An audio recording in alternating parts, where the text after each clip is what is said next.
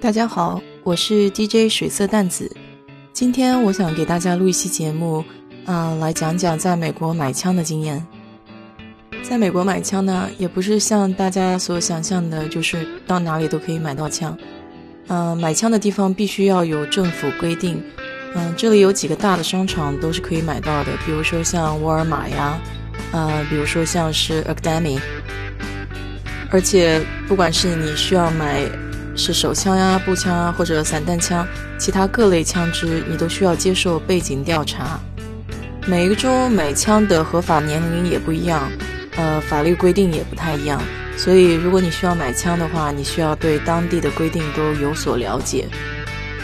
一般，比如说像，呃，拥有合法的美国非移民签证人员以及猎人执照，或者你是拥有美国绿卡公民身份，是可以买枪的。一般买枪的流程会是这样：你选定一个有枪的店，然后你到店里去看好你自己想要买的枪，店员会取来一份表格，是叫四四七三。那么你需要在线填好那个表格，你的背景调查是由 FBI 来完成的。如果你是有持枪证的话，一般这个结果几分钟之内就会出来，会告诉你是通过了还是被延误，或者说是。嗯，拒绝了。一般有持枪证的话，可能性会比较大，就是是通过。但是通常情况下，如果你没有持枪证，大部分的结果都是呃 delay，也就是延误，需要更长的时间来对你做背景调查。像我上次买枪的时候，就即便我有绿卡，我填了所有的表格，嗯，但是我还是等了将近有一个礼拜的时间，嗯，才拿到通过的结果。那我另外一个朋友的话，他是有持枪证，当场填了表格以后，大约也就是十分钟以后他就通过了。如果你要去考这个持枪证的话，大概也要花一百五十到两百美金，然后去上一天的课，通过考试。所以你是一个爱枪的，呃，人士的话，建议去考一个持枪证，这样见对于你以后买枪的话都会方便很多。买枪呢有几点注意，就是你不能够替别人代购。如果你代购枪支的话，这在美国其实是属于重罪。再有一个，枪支是不能在网上进行销售的。即便你可以在网上看枪支的信息，但是你需要本人到店里去购买枪支。买了枪以后，也不是说就万事大吉了。其实枪对于普通人来说的话，还是比较危险的一个物品。呃，如果我们不了解它的话，经常也会产生一些非常危险的因素在里面。首先，枪支放在家里，你要有一个固定的、比较安全的地方。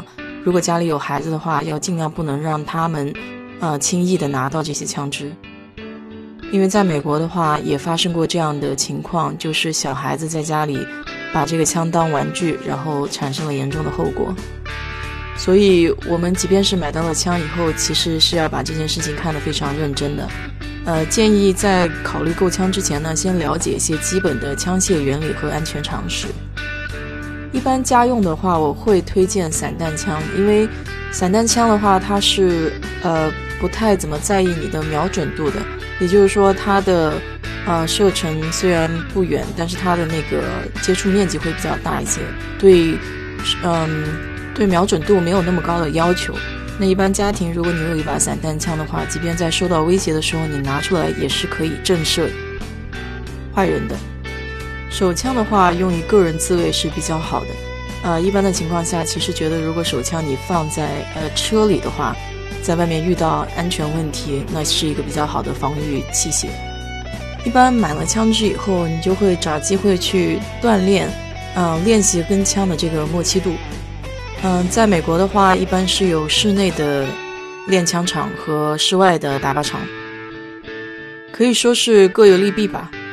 室内的打靶场一般是环境比较好一些，就是密闭度啊、风里雨里啊，就受天气的影响比较小一些。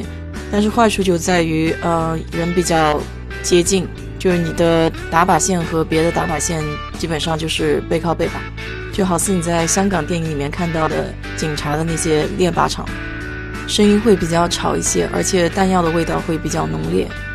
室外的打靶场呢比较空旷，人跟人的距离也比较远一些，那么你可以练习的枪械可选度也比较多。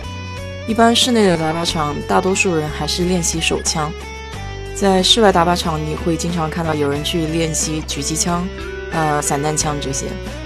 我记得我第一次打枪的时候是非常紧张的，因为当时自己没有枪，所以借的是一个朋友的一把枪。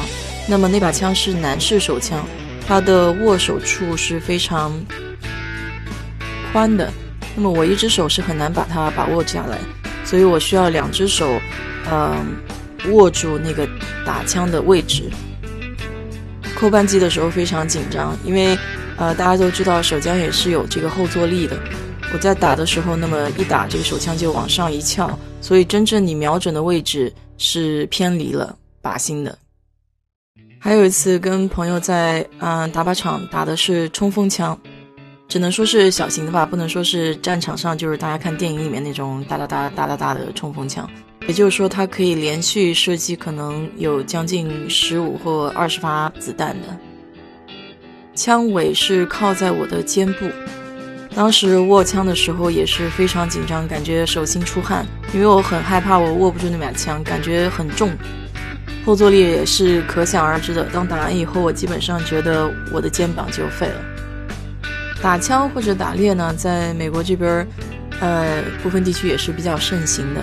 那么他们把它做做做成一种课外运动吧，尤其在德州地区，呃，有非常多的人是非常喜欢打猎这个活动的。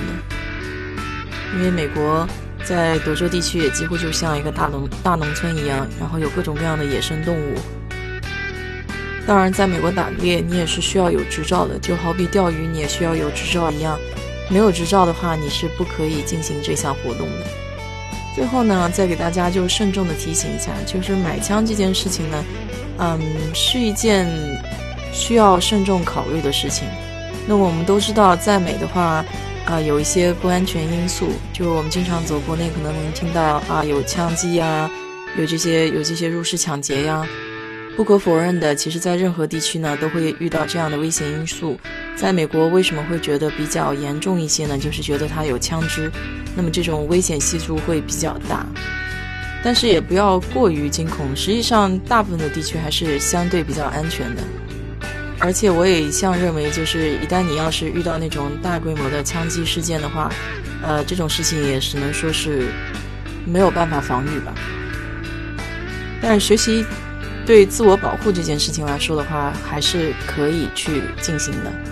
毕竟作为华人整体，我觉得自己要啊对自己负责，要提高整个华人在美国的这个自我安全防范意识，也是极其有必要的。好了，那今天的节目就做到这儿吧。如果大家有各种关于枪支类的问题，可以在留言区内评论，啊，我会尝试着回答。谢谢。